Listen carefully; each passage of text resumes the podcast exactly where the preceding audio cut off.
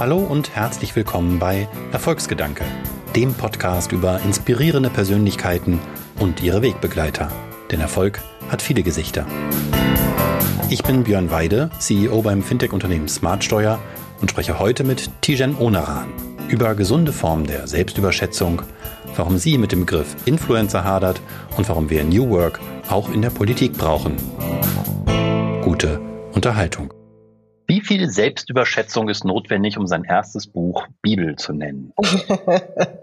Sehr guter Start. Eine gesunde Form der Selbstüberschätzung, das schreibe ich ja auch eben in dieser Bibel, weil ich der festen Überzeugung bin, dass ich selber von mir ja ein Stück weit begeistert sein muss, um andere zu begeistern und in mich selbst auch Selbstvertrauen haben muss, damit ich eben auch anderen ermögliche, dass sie mir vertrauen. Und das stelle ich immer wieder fest, dass ich Menschen begegne, wo ich merke, hm, die haben entweder nicht so ein großes Selbstvertrauen oder gar keins oder unterschätzen sich auch häufig, stellen sich zu sehr in Frage.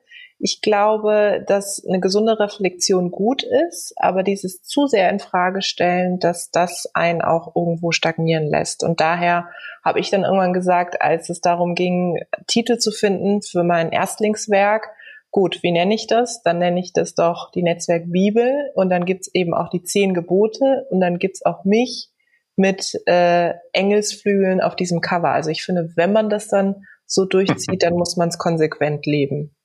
Das hast du auf jeden Fall und du hast natürlich auch äh, bei aller Provokation gewusst, worauf ich abziele. Das eine Kapitel heißt das gesunde Maß an Selbstüberschätzung, warum Bescheidenheit nicht zum Erfolg führt. Äh, das hast du hier mit deinem Titel ja sehr schön zum Ausdruck gebracht, was das heißen kann. Und damit herzlich willkommen, Tijen Onaran. Ich freue mich wahnsinnig, dass wir Zeit haben, trotz der etwas ungewöhnlichen Umstände, nicht persönlich, aber immerhin remote, miteinander zu sprechen. Du brauchst, bedarfst eigentlich gar keiner Vorstellung, weil du nicht nur im Netz super präsent bist, aber als Kurzfassung bist Unternehmerin, Autorin, Speakerin, Moderatorin und Gründerin unter anderem von Global Digital Women. Aber wie erklärst du deiner Oma, was du eigentlich machst? das ist eine sehr gute Frage. Das ist normalerweise eine Frage, die ich ehrlicherweise immer Leuten stelle, mit denen ich ein Interview führe. Ähm, ich erkläre meiner Oma so, was, was ich mache, indem ich ihr sage, dass es doch gut ist, dass Unternehmen mehr Frauen in Führungspositionen brauchen und generell auch mehr Frauen in Teams brauchen. Und dann zeige ich ihr Bilder von Vorständen und sage, welches Geschlecht siehst du da und wie sehen die Leute aus? Und dann sagt sie meistens, ja, das sind Männer und haben irgendwie schicke Anzüge an. Und dann sage ich, was fällt dir auf? Und dann sagt sie, ja, ich sehe irgendwie keine Frau oder alle sehen gleich aus. Und dann sage ich, genau, das ist der Punkt. Und das ist die Basis meiner Arbeit. Und das versteht sie dann. Und dann sage ich als nächsten Schritt, wenn sie das verstanden hat, und jetzt stell dir das mal vor, wie das ist ähm, in diesem Internet da draußen, wenn du bei Google eben das eingibst, zum Beispiel Führung, und auf Bildersuche gehst, dann siehst du eben diese Bilder und das versuche ich eben zu verändern, indem ich die Frauen sichtbar mache, sie in diesem Internet auch sichtbar mache und dazu führe, dass wenn man Leadership googelt, dann eben auch Frauen sieht. Und das ähm, versteht sie ehrlicherweise. Und das verstehen, glaube ich, auch ganz viele Menschen, die mit dem, was ich mache, so gar nichts zu tun haben oder gar keine Verbindung zu dem haben, was ich mache.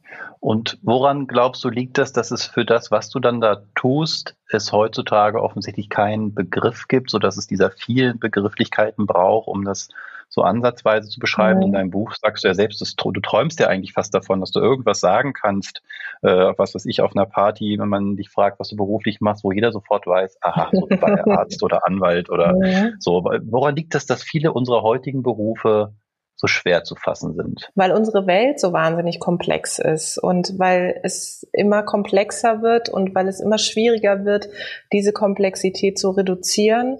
Ich glaube, selbst Berufe, die früher einfach zu erklären waren, sind heute ja auch nicht mehr einfach zu erklären. Und gerade dann, wenn es um das Thema Digitalisierung geht, wenn es um Innovationen geht, es ist ja heute nicht mehr so, dass wenn du einen lokalen Handel aufmachst, dass du den tatsächlich nur lokal belässt. Das sehen wir auch heute in der schwierigen Situation, in der wir uns befinden, sondern dass du eben auch digitalisieren musst, dass du Social-Media-Kanäle anwenden musst und dass du auch verstehst, wie eben Digitalisierung funktioniert. Und daher glaube ich, dass es wahnsinnig schwer fällt, gerade Jobs zu beschreiben, die es eben früher in der Form nicht gab, weil wir mhm. eine andere Sozialisation gewohnt sind und gerade Menschen, die auch aus einer anderen Generation kommen, es gar nicht gewohnt sind, dass man sich zum Teil seinen Job ja selbst bauen kann. Also ich sage immer, das, was ich gemacht habe, gab es vorher nicht. Ähm, das ist super, ähm, weil ich dadurch keine, keine Relation habe oder nie in keine Vergleichssituation komme. Auf der anderen Seite ist es natürlich extrem herausfordernd und das fängt damit an, dass ich eben Leuten auf Partys erklären muss, muss, warum ich das mache, warum es es überhaupt braucht. Auch das sind immer noch Fragen, die kommen. Mhm. Und vor allem, wie ich das ganz konkret mache. Und das ist tatsächlich ähm, immer noch eine Herausforderung. Aber ich stelle schon fest, dass immer mehr Menschen die Sensibilität dafür haben, dass sie verstehen, dass Diversität, Vielfalt gut für die Wirtschaft und auch für unsere Gesellschaft ist. Jetzt schafft ja Sprache auch Wirklichkeit und die Tatsache, dass wir noch keinen Begriff haben, zeigt, dass wir vielleicht in der Wirklichkeit noch nicht ganz angekommen sind. Jetzt gibt es einen Begriff, den andere vielleicht verwenden für Dinge, die sie tun, ähm, der deinem Anspruch sicher nicht gerecht wird. Und das wäre Influencerin. Mir fiel zumindest auf, dass du den Begriff vermeidest oder ihn nicht benutzt. Sicher bewusst, äh, würde ich mal vermuten. Ähm, warum und äh, was verstehst du unter Influencern versus dem, was du tust? Mhm. Ja, es ist interessant, dass du das sagst, weil mir ist es selber vor kurzem aufgefallen. Ich weiß gar nicht mehr, wo das war. Ich glaube, in einem Radiointerview, dass ich angekündigt worden bin als Influencerin. Und dann dachte ich so, hä, meint die Person jetzt mich oder kommt jetzt, steht hinter mir noch jemand? Also kommt da noch jemand oder bin ich's wirklich? Und dann habe ich festgestellt, nee, das bin ich. Ähm, ich glaube, dass ich damit hadere, weil ich eben auch ein Stück weit leider häufig so negative Bilder von Influencern, von Influencerinnen habe. Ähm, und das liegt auch daran, dass sie natürlich selbst zum Teil auch ihr Bild so prägen. Ob das jetzt das Thema ist, dass ich irgendwie Werbung über meinen Kanal ständig laufen lasse und anderen Menschen, vor allem Mädchen, erzähle, dass sie so wie sie sind nicht toll sind, außer wenn sie dieses Produkt kaufen aber eben, dass, ähm, dass, dass die Begrifflichkeit in unserer Gesellschaft, ich glaube vor allem in unserer deutschsprachigen Gesellschaft eben noch relativ negativ ist. Ja, ich glaube, wenn man Influencer, Influencerin einfach mal übersetzt, ist es ja nichts anderes als jemand, der einen gewissen Impact, wie auch immer, auf andere Menschen hat.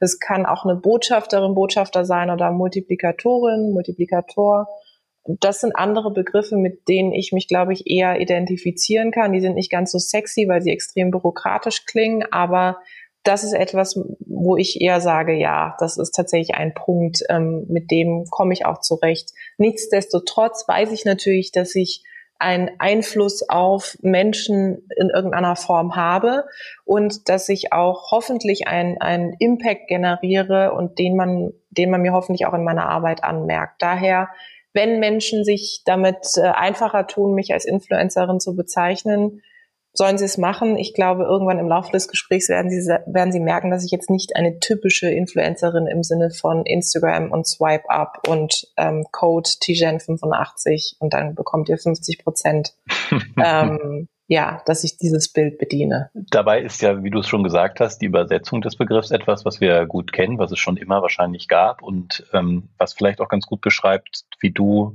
beruflich sozialisiert bist. Du hast ja sehr früh, ich glaube mit 20 habe ich gelesen, das erste Mal so ähm, geschnuppert in der Politik und bist, also geschnuppert ist gut, du bist angetreten bei der Landtagswahl.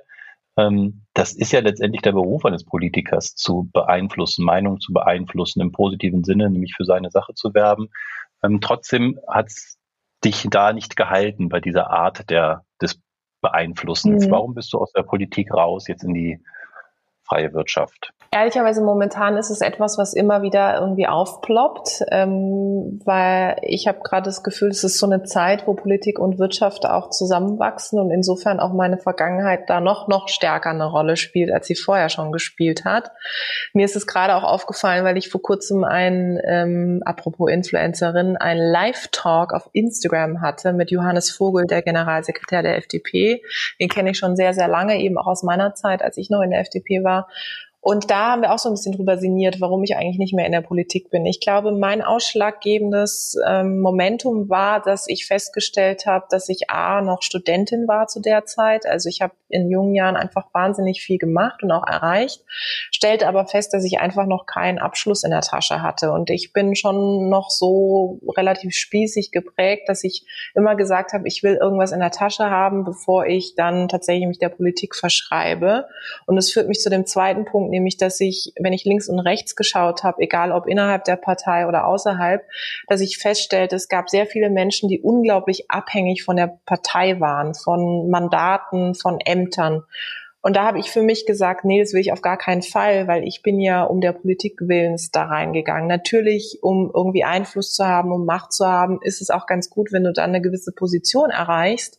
Aber das war nicht immer mein Anspruch, sondern mein Anspruch war tatsächlich, ähm, ja, Einfluss zu haben in meinem Umfeld und damals noch sehr stark eben auf Baden-Württemberg bezogen, weil ich eben aus Karlsruhe komme, ähm, auf die Region. Und da habe ich eben festgestellt, dass es in, in, gerade in so einem Parteiengefüge häufig nicht um die Sache geht, sondern eher um Macht, um Befindlichkeiten, um Eitelkeiten. Das hat mich wahnsinnig gestört und in Kombination mit dem, dass ich eben noch keinen Abschluss hatte, habe ich für mich irgendwann festgestellt, als ich dann damals noch im Bundespräsidialamt gearbeitet habe, okay, ähm, jetzt kannst du eben einen richtigen Job annehmen, deinen ersten Job, einen Vollzeitjob, ähm, dann will ich raus aus der Politik, um auch einfach mal was anderes zu sehen. Das habe ich dann gemacht und bin sozusagen bis heute draußen geblieben.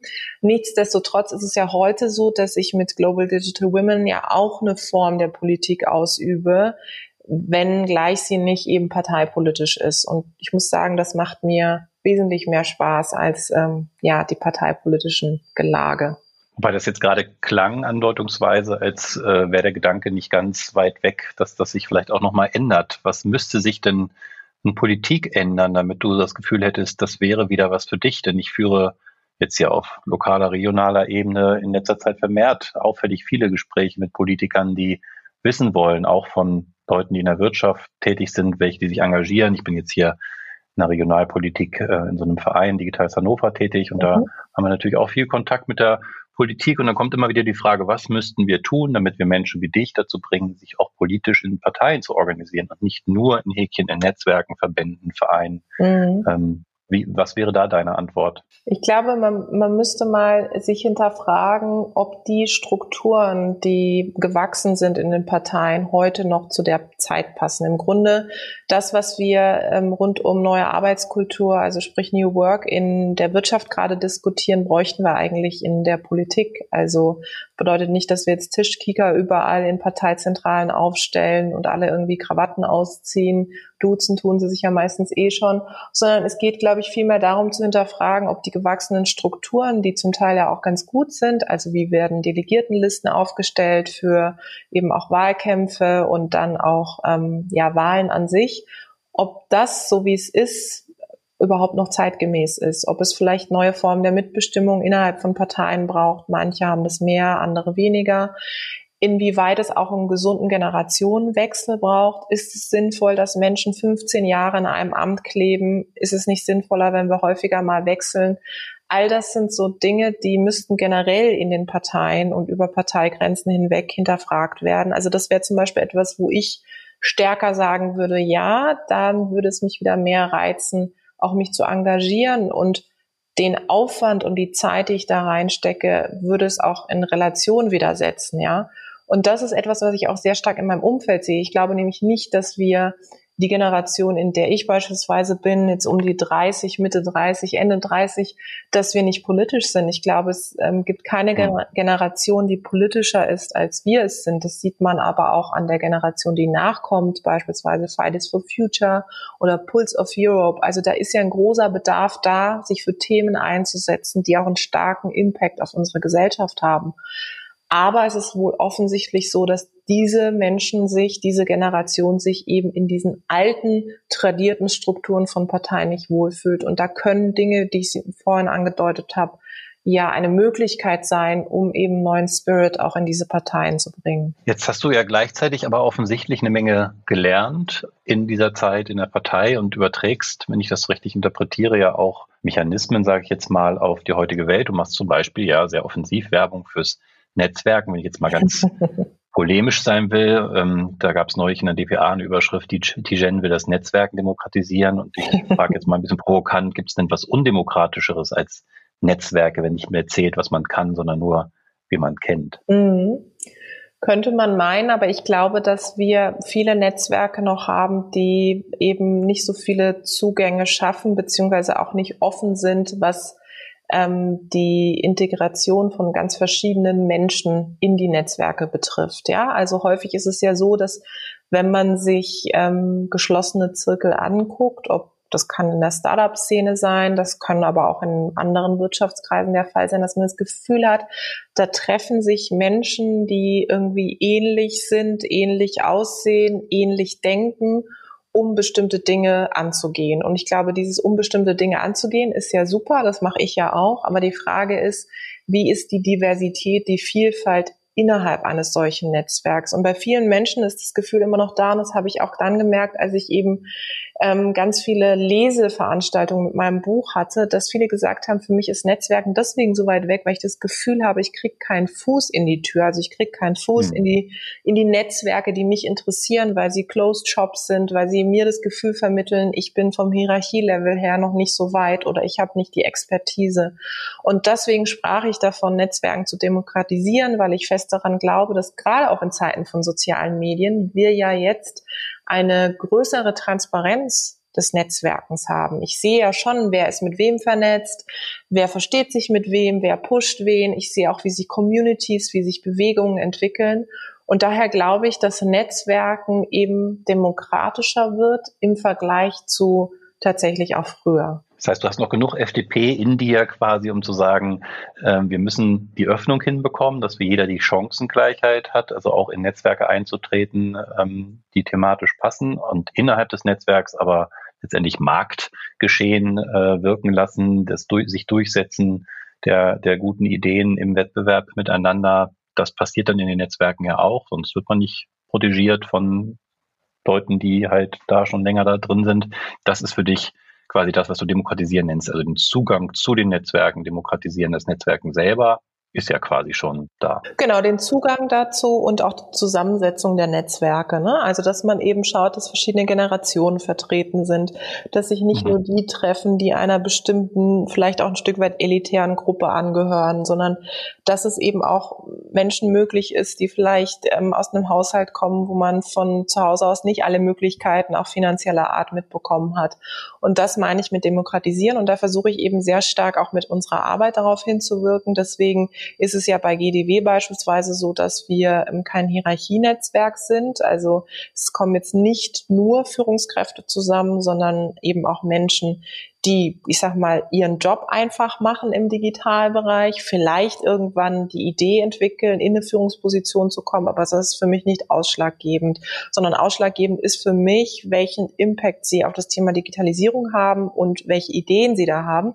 Und ich muss sagen, das ist extrem spannend dann zu sehen, wenn so unterschiedliche Menschen aufeinandertreffen, was dann Großartiges wieder entstehen kann, ob das Mentorings sind, ob das Zusammenarbeiten sind, neue Produkte, die entwickelt werden und und das ist ja wirklich ähm, ja die Basis von starken Netzwerken, dass man eben auch eine Ideenvielfalt innerhalb dieser Netzwerke generiert, die dann nach außen hin eben auch einen Impact auf unsere Wirtschaft und dann auch Gesellschaft haben. Jetzt hast du es gerade angesprochen, ähm, die Vielfalt der Ideen, Diversity ist ja auch ein Thema von dir. Mhm. Und ist dein Netzwerk ja spezifisch ein Frauennetzwerk und damit 50 Prozent der Bevölkerung ausgeschlossen, also weniger divers als es sein könnte, brauchst heute diesen geschützten Raum, und das meine ich ganz, ganz äh, als offene Frage, ähm, tatsächlich für Frauen noch oder wie lange noch, um dieser jahrhundertealten Nichtgleichstellung äh, ein bisschen daraus aufzuholen? Also ich glaube ja, dass es das nicht mehr braucht, wenn wir einen guten Job gemacht haben. Also ich arbeite mhm. im Grunde darauf hin, dass es uns nicht mehr braucht. Aber momentan braucht es das noch. Und zwar nicht nur wegen des geschützten Raumes, ähm, sondern vor allem deswegen, weil ich feststelle, dass in dem Moment, wo du eben all diese Frauen zusammenbringst, es keine Ausrede mehr dafür gibt, dass ähm, man keine Expertin für eine Podiumsdiskussion gefunden hat oder niemanden für einen Podcast, eine Expertin oder in den Medien. Also diese Ausrede kann es nicht mehr geben, weil es gibt ja jetzt eine Anlaufstelle. Das sind ja nicht nur wir, sondern es gibt ja auch wahnsinnig andere, auch starke und spannende Organisationen, die sich eben für mehr Frauen in Führungspositionen im Digitalbereich oder auch als Gründerin einsetzen. Und daher glaube ich, all diese Organisationen zeigen ja, dass es einen unglaublichen Bedarf gibt. Auf der einen Seite, dass Frauen sich austauschen untereinander und auf der anderen Seite, dass eben andere externe Organisatoren, Veranstaltungsmacher und Macherinnen auf diese Organisation zugehen können, aber auch Unternehmen und sagen können, pass mal auf, für diese Stelle brauche ich jetzt jemanden, die ähm, folgende Expertise mitbringt und es wäre auch gut für mein Team, wenn es tatsächlich mal jemand ist, die ein anderes Geschlecht hat als all die Leute, die da mit mir am Tisch sitzen. Deswegen braucht es das noch. Eins muss ich noch dazu hinzufügen. Wir sind tatsächlich als Frauennetzwerk gestartet vor fünf Jahren. Es war ja ein Stammtisch, den ich ins Leben gerufen habe.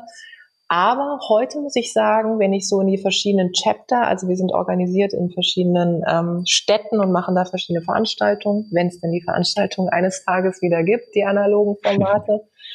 ähm, da ist es so, dass viele Männer mittlerweile auch auf unsere Veranstaltung kommen, was ich großartig finde, weil es auch zeigt, dass wir auch als Netzwerk eine Entwicklung durchmachen und weil viele Männer eben auch sehen, dass sie ja auch Teil von solchen Bewegungen sein müssen und es auch sein wollen. Weil natürlich, du hast vollkommen recht, Diversität in Gänze gedacht ist eben nicht nur, dass sich eine Gruppe trifft, sondern Diversität in Gänze gedacht ist, dass sich verschiedene Gruppen, Gruppenmitglieder von bestimmten Dimensionen, ob das jetzt Geschlecht ist oder auch Hintergrund oder Erfahrungsdiversität eben tatsächlich dann auch treffen. Und deswegen ist es mir auch ein Anliegen, dass wir als Organisation auch dazu beitragen, eben diese verschiedenen Gruppen sukzessive über das Thema Digitalisierung auch zu verknüpfen und zu vernetzen. Jetzt hast du in deinem Buch, ich blätter gerade drin, um die richtige Stelle zu finden, das gelingt mir jetzt nicht rechtzeitig, aber ich meine jedenfalls, du hast an irgendeiner Stelle äh, angedeutet, dass ja das Thema New Work eigentlich auch äh, prädestiniert ist und Digitalisierung für ähm, Frauen jetzt eine, diese Chance zu nutzen, weil das jetzt mehr gebraucht würde denn je. Dahinter steckt ja schon auch die äh, Hypothese, dass Frauen teilweise andere ja, Eigenschaften mitbringen, ähm, die jetzt gerade benötigt werden. Das gibt durchaus ja auch so im Bereich der ähm, Frauen, die sich einsetzen für Frauenrechte und äh, Öko, ähm, die Meinung, man dürfte das nicht sagen, dass Frauen anders sind. Das wäre ja schon wieder so eine, wäre schon wieder sexistisch quasi. Mhm. Ähm, wie stehst du dazu? Also gibt es spezifische Dinge, die die Frauen erstmal anders sind, sagen wir mal jetzt nicht, kann natürlich nicht jeder Einzelne, äh, dazu sind dazu verschieden, aber so im Schnitt, die wir jetzt gerade vielleicht in unserer heutigen Welt mehr brauchen denn je? Na, ich glaube schon, dass es offensichtliche Unterschiede zwischen den Geschlechtern gibt, ähm, die man nicht nur sehen kann, sondern die man auch in der Arbeit tatsächlich spürt, ähm, auch in der Art und Weise, wie gearbeitet wird. Es gibt da ja auch viele Studien. Trotzdem versuche ich auch, mich ein Stück weit davon frei zu machen, zu argumentieren, dass wir jetzt Frauen aufgrund ihrer Qualifikationen ähm, brauchen, weil sie, keine Ahnung, kollaborativer sind, weil sie empathischer sind und so weiter und so fort. Also ich muss sagen, da habe ich selbst auch ähm, einen Perspektivwechsel vorgenommen, weil ich ähm, immer lange für mich gedacht habe und auch viele Studien im Bereich gelesen habe, dass es tatsächlich so ist, dass Frauen empathischer sind und so weiter. Und ich glaube auch, dass es zu einem gewissen Grad stimmt. Die Problematik ist, wenn man diese Diskussion so führt, ähm, begrenzt man die Frauen auf eben diese Qualifikation. Und dann kann man sich natürlich mhm. fragen, naja, welche Kompetenzen bringen denn Männer mit? Und häufig ist es so, dass wir dann bei Kompetenzen landen, die finde ich auch keinem Geschlecht richtig zuträglich wären. Also beispielsweise, dass äh, Männer irgendwie strategischer sind, taktischer, dominanter, wie auch immer. Und ich glaube, es ist relativ schwierig, mit der Gießkanne so einmal drüber zu fahren und zu sagen, das gilt grundsätzlich für jeden und jede. Was ich aber durchaus sehe, ist, dass es in einem Team, und das sehe ich beispielsweise auch in unserer Arbeit, die wir machen, wenn wir Unternehmen in Diversitäts- und Inklusionsfragen beraten, dass es schon entscheidend ist, wer in so einem Team an einem Produkt arbeitet. Und da ist Geschlecht eine Komponente, wie ich vorhin schon angedeutet habe. Da kommt es ja auch viel mehr drauf an. Sitzen eigentlich auch Menschen an einem Tisch, die auch mal sagen, Moment mal, ich habe eine komplett andere Perspektive dazu, weil ich mal in einem anderen Land gearbeitet habe oder weil ich eben auch eine andere Erfahrung habe. Never lunch alone. Das hast du nicht nur als Kapitelüberschrift äh, benutzt, sondern tatsächlich auch vorne als Widmung in dem Buch, was ich hier von dir habe. Sehr schön. Ähm, ja, finde ich auch schön. Allerdings hat es mir ja gleich auch so einen kleinen Stich versetzt, denn äh, da fühle ich mich direkt angesprochen. Das äh, trifft nämlich einen wunden Punkt. Ich gehe nämlich fast immer alleine Mittagessen. Und dass ich das mache, ist auch, also tatsächlich entstanden aus einem Prozess, wo ich irgendwann merkte, ich brauche diese Zeit für mich am mhm. Mittag, nachdem man den ganzen Morgen schon in zig Meetings war und immer mal wieder auch äh, in sozialen Situationen ist. Und das stresst mich äh, als tendenziell eher introvertierten Menschen, über die du ja auch viel sprichst in deinem Buch. Ähm, wie überzeugst du mich dennoch in Zukunft auch Mittagessensverabredungen zu machen? Also dieses Never Lunch Alone Prinzip habe ja ähm, leider nicht ich erfunden, sondern kommt aus den USA, wie vieles. Und nicht alles, was aus den USA kommt, ist toll. Aber einiges, finde ich, kann man sich schon ganz gut abgucken. Ähm, und die Idee dahinter ist, dass das Mittagessen ja eine Form des Netzwerkens sein kann. Und Never Lunch Alone soll praktisch exemplarisch dafür stehen, zu sagen, wie kannst du eigentlich Netzwerken in deinen Alltag integrieren? Ich glaube, viel, bei vielen ist es so, und ehrlicherweise mir persönlich geht's auch häufig so, dass ich wahnsinnig viel arbeite und mache und dann am Ende der Woche feststelle, huch, ich habe irgendwie mit niemandem so richtig Austausch gehabt oder habe tatsächlich auch nicht in mein Netzwerk investiert. Ja, also ein Netzwerk ist ja auch sowas ähm, so profanes klingt wie so ein Muskel, den du immer wieder trainieren musst und du musst halt immer wieder investieren vor dem Moment, wo du es wirklich brauchst. Also nicht erst dann, wenn die Krise da ist oder wenn du irgendwie zum Hörer greifen musst und Menschen fragen musst, dass sie dir helfen, sondern dass du eben vorher schon ein stabiles Netzwerk hast. Und dazu musst du natürlich auch Netzwerken eben kompatibel mit deinem Alltag machen. Und das kann ein Lunch sein, das kann aber auch sein, dass du sagst, ja gut, ähm, ich brauche diesen Lunch für meine Zeit, für mich, um runterzukommen. Dann ist es meinetwegen ein Kaffee, dann ist es mal ein Telefonat, dann ist es mal eine WhatsApp-Nachricht oder es ist ein Like auf LinkedIn oder Xing oder den anderen Kanälen. Und das ist das, was ich damit sagen wollte und auch den Leuten zu vermitteln, dass Netzwerken irgendwo natürlich auch Arbeit ist. Und wenn man sagt, okay, ich kann das nicht jeden Tag, dann sollte man das auch nicht so machen, gerade wenn man sich nicht wohl damit fühlt, sondern aber einen Tag in der Woche zu haben, wo ich weiß, das ist tatsächlich mein Netzwerktag und da investiere ich sehr stark in mein Netzwerk und schreibe Menschen oder treffe sie, die ich beispielsweise auch lange nicht mehr getroffen habe. Deswegen würde ich dir immer raten, mach das, womit du dich wohlfühlst, aber hab immer im Hinterkopf, dass du eben eines Tages dein Netzwerk brauchen wirst und dass es immer sinnvoller ist, vorher eben schon darin zu investieren und nicht erst dann, wenn du es brauchst. Jetzt habe ich nicht nur das, sondern wie vieles andere auch in deinem Buch ein bisschen so gelesen, wie die Beschreibung auch deiner persönlichen Entwicklung. Es gibt ja so Bücher, ähm, die liest man und denkt, ja, da hat jemand einfach die Weisheit mit Löffeln gefressen und das, der war schon immer ein geiler Hecht. Also ich sage nicht umsonst jetzt hier maskuline Form findet man besonders häufig da.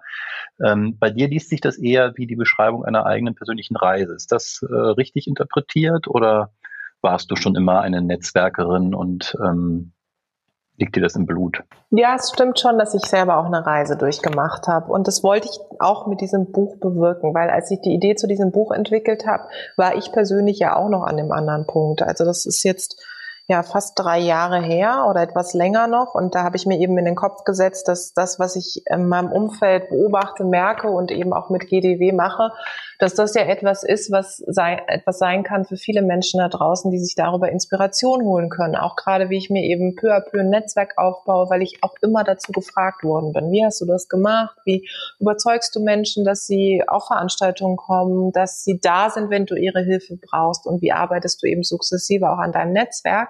Und dann hatte ich ein bisschen recherchiert und habe einige Bücher gesehen und dachte mir so, nee, irgendwie fühlst du dich damit unwohl, weil all diese Bücher viele dieser Bücher hatten diesen Vertriebscharakter im Fokus. Also es mhm. war immer dieses so äh, gefühlt YouTube-Videos mit ganz viel Bling Bling und mit ganz catchy Überschriften. So machst du ähm, innerhalb von zwei Sekunden tausend Kontakte. Also immer auf diesen Social Selling in Anführungszeichen Aspekt. Also wie kannst du irgendwie dich vermarkten? Wie kannst du deine Produkte verkaufen? Und natürlich ist auch ein Teil von Netzwerken an den Punkt zu kommen, wo Menschen, wenn sie die Hilfe in einem bestimmten Themenfeld brauchen und du dieses Themenfeld abdeckst, an dich denken. Das ist keine Frage. Aber das wird mit der Zeit kommen, je besser und nachhaltiger du in dein Netzwerk investierst. Und daher war es mir so wichtig, dieses Buch eben so aufzuziehen, dass ich sage, es ist auch eine Beschreibung meiner persönlichen Reise Und wie du es gesagt hast, also ich bin jetzt nicht geboren worden mit irgendwie Visitenkarten in der Hand. Ja, viele Menschen denken das, weil sie das Gefühl haben, ich kenne wirklich Gott und die Welt. Und das zeigt sich auch darin, dass Leute mir zum Beispiel schreiben, ob ich einen Kontakt zu Barack Obama herstellen könnte, wo ich so denke, wow, das ähm, ehrt mich, ja, aber so weit ist es nicht. Und ähm, das ist etwas, wo natürlich auch irgendwann ein Bild entstanden ist, weil die Medien dann auch viel so dieses Thema Netzwerk Queen und Netzwerk Königin und was es da alles für Beschreibungen gab, ähm, ja aufgezogen haben. Aber worum es mir eigentlich in diesem Buch ging, ist eben zu sagen, ich will Netzwerken für jeden und jede begreifbar machen und das anhand meiner persönlichen Geschichte, weil ich eben durch die Politik gemerkt habe, wie wichtig ein Netzwerk ist. Ich habe auch viele Dinge gesehen, das beschreibe ich ja auch im Buch, die ich nicht so gut fand, die ich auch anders machen würde, aber eben auch einiges, was mir heute hilft. Und wenn ich sagen müsste, wer meine Netzwerkvorbilder sind, würde ich immer sagen, meine Eltern. Ja, weil meine Eltern ähm, beide ganz unterschiedliche Charaktere sind. Meine Mutter ist eher extrovertiert und mein Vater ist so ich sag mal, der Stratege, der ähm, Philosoph auch ein Stück weit und der viel liest. Und meine Mutter ist so die praxisnahe, die viel rausgeht und mit Gott und der Welt spricht, egal ob die Menschen mit ihr jetzt sprechen wollen, ja. So, und das, das, da habe ich beide Seiten erlebt und daher ähm, habe ich mir auch viel abschauen können. Und das ähm, hat mich sehr geprägt und das fließt ja auch immer wieder so in meine Beschreibung ein, garniert dann mit dem, was ich in der Politik gesehen habe, bis zu dem Punkt, wo ich eben heute bin. Und deswegen ist es vielleicht auch eine menschliche Reform des Netzwerkens, die ich beschreibe und eben nicht aus dieser Vertriebsbrille. Du hast tatsächlich in deinem Buch das häufiger, auch deine Eltern häufiger erwähnt. Du schreibst im Vorwort zum Beispiel, dass du mit dem Buch die positive Einstellung zum Leben, die du von deinen Eltern mitbekommen hast, auch mit dem Buch weiter tragen möchtest. Und das ist ja genau die Idee von dem Podcast jetzt hier, Erfolgsgedanke, nämlich den eigenen persönlichen Erfolg auch mal zu reflektieren und zu sagen, ich bin halt nicht nur einfach toll, sondern ich habe das äh, zum Glück mitbekommen von Menschen, die es vor mir geschafft haben oder mir einen guten Ratschlag gegeben haben oder eine glückliche Fügung im Leben. Ja. Ähm, davon hast du einige im Buch genannt und jetzt eben gerade auch. Mich würde noch interessieren, außer deinen Eltern, gibt es noch andere Mentoren, Wegweiser, die für deine persönliche Entwicklung, für das, was du eben, äh, eben nicht in die Wiege gelegt bekommen hast, was du dir erlernen musstest, ähm, die dir da den richtigen Ratschlag mitgegeben haben? Also ehrlicherweise waren es auch häufig Menschen, die, glaube ich, auch gar nicht wissen, dass sie vielleicht ein Stück weit für mich auch Vorbilder waren bis heute. Ähm, es sind Leute, die, denen ich entweder auf äh, Social Media Kanälen folge oder die mich inspirieren, die auch weiter weg sind oder in meinem früheren beruflichen Leben ähm, waren es Menschen wie auch jemand wie Guido Westerwelle, für den ich gearbeitet habe. Dem hätte ich das wahrscheinlich so nie gesagt. Also ich hätte nie gesagt, sie sind jetzt irgendwie ein Vorbild für mich. Ähm, weil ich ihn halt immer sehr gerne auch in der Arbeit einfach beobachtet habe. Und bei ihm habe ich zum Beispiel das Thema Disziplin so ähm, ja mir angeguckt und gedacht, das finde ich wahnsinnig spannend, wie ein Mensch so diszipliniert sein kann. Also ich würde jetzt nicht sagen, dass ich genauso diszipliniert bin wie er, weil er war immer jemand, der zum Beispiel, also so auch ganz banale Dinge wie vor der Arbeit, der Klassiker, irgendwie schon eine Stunde auf dem Laufband gewesen. Aber er hat das mit so einer Inbrunst und Motivation gemacht, dass ich dachte, hey, der kommt auch jeden Tag ähm, gestriegelt ins Büro. Ich habe diesen Menschen noch nie gesehen, dass ich das Gefühl hat, äh, er hat die Kontrolle über sein Leben verloren, ja, sondern es Keine war immer so, genau, es war immer so, dass ich das Gefühl hatte, der hat einfach die Kontrolle und der ist einfach so diszipliniert. Das wirkte nach außen hin natürlich auch immer ein bisschen wie so ein wie so eine Maschine, ja, also deswegen mhm. kann ich verstehen, dass viele Leute auch ein völlig falsches Bild von von ihm eigentlich hatten, weil ich natürlich auch die andere Seite kannte.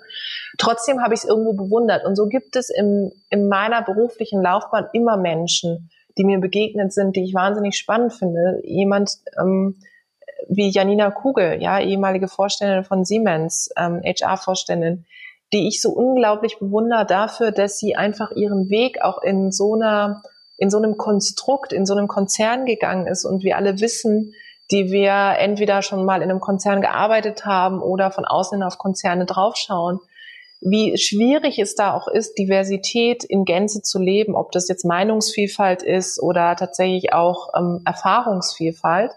Und sie hat das wirklich so gelebt und ist auch jemand, die die Fahne immer hochgehalten hat für mehr Vielfalt.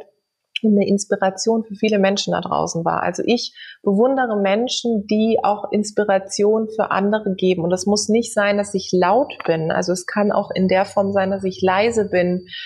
In dem Moment, wo ich ähm, einen Twitter-Account habe mit weniger Followern, aber genau die Menschen erreiche, die ich erreichen sollte und vielleicht mit einem Tweet jemand anderem helfe, eben Hoffnung und Mut zu schöpfen. Und so gibt es immer wieder Leute, links und rechts, die ich beobachte, die ehrlicherweise gar nicht wissen, dass sie für mich Vorbilder sind. Und es ist auch gut so und es soll auch so sein. Aber wo ich innerlich immer denke, äh, wow, spannend, was du auf die Beine stellst und was du machst und ich bewundere dich dafür und hol mir darüber auch wieder ganz viel Inspiration für mich. Deswegen heißt ja beispielsweise auch ein Kapitel in meinem Buch, ähm, neide nicht, sondern schaffe dir Vorbilder. Ja, weil ich immer wieder feststelle, dass viele eben in dieser Relationsgeschichte sind zu sagen, okay, ich setze mich in Relation zu anderen, ich vergleiche mich und dann fangen sie an, drauf zu schauen, was eigentlich der andere hat, was man selber nicht hat. Und das kann man machen, aber bei mir hat es immer dazu geführt, dass ich gedacht habe, hey, cool, ich nehme das als Anlass, in den Sachen, in denen ich gut bin, auch noch besser zu werden, aber gar nicht in dieser Vergleichsgeschichte, sondern einfach für mich. Und das ist immer mein, ja, mein Credo gewesen. Und so haben mich dann auch zurück zu meinen Eltern, so haben mich auch meine Eltern immer geprägt. Jetzt finde ich aber spannend, dass du sagst, es ist auch gut so, dass die Vorbilder, die du hattest oder hast, äh, das gar nicht wissen. Warum, warum ist das so? Also warum findest du das gut, dass die das nicht wissen? Ach, ich glaube, man muss das nicht immer thematisieren, ja. Ich glaube, äh, Vorbild, äh, wenn jemand für dich ein Vorbild ist, dann lebt es ja auch davon, dass die Person das vielleicht gar nicht weiß. Manchmal hat es vielleicht auch was damit zu tun, dass man das Ganze sonst ein bisschen entzaubert, ja. In dem Moment, wo ich es ausspreche und sage, hey, du bist so ein Vorbild für mich. Natürlich ist es toll und schmeichelhaft für die Person gegenüber, aber so kann ich natürlich eher in meinem geschützten Raum die Person bewundern und auch ein Stück weit schauen, was ist genau das, was mich so wahnsinnig inspiriert und motiviert, ja. So, und natürlich gibt's auch andere Leute, die ich ähm, als Vorbilder empfinde oder die ich so als Inspiration empfinde, sagen wir mal so, die ich auch schon in Interviews genannt habe, ob das eine Melinda Gates ist, die ich einfach unglaublich spannend finde, weil sie mit ihren vielfältigen Möglichkeiten, die sie hat, so wahnsinnig viel Impact auf eine Gesellschaft hat, gerade auch im Diversity-Bereich. Aber es gibt eben auch viele, von denen ich so links und rechts denke und mir angucke und dann tatsächlich auch über Instagram oder andere Kanäle und feststelle, ich finde das total klasse, was die machen und ich beobachte die einfach gern und die sollen auch gar nicht wissen, dass ich sie beobachte, sondern die sollen einfach weiter großartig ihren Weg gehen und eine Inspiration sein. Ich finde das schön, dass du das jetzt nochmal umformuliert hast mit der Inspiration sein. Ich tat mich nämlich selber oder tue mich schwer mit dem Wort Vorbild. Das hat oft so was Abziehbildmäßiges. Ne? Ich wäre so gern wie die oder der. Ja. Und das wollen wir ja meistens nicht ja. wirklich. Ne? Wenn wir wüssten, wie die Menschen sind, die wir da vielleicht nur aus ihrem eigenen Storytelling her kennen und was sie da vielleicht vielleicht auch opfern müssen für das, was sie erreichen, ähm, dann wollten wir in der Regel wahrscheinlich gar nicht tauschen.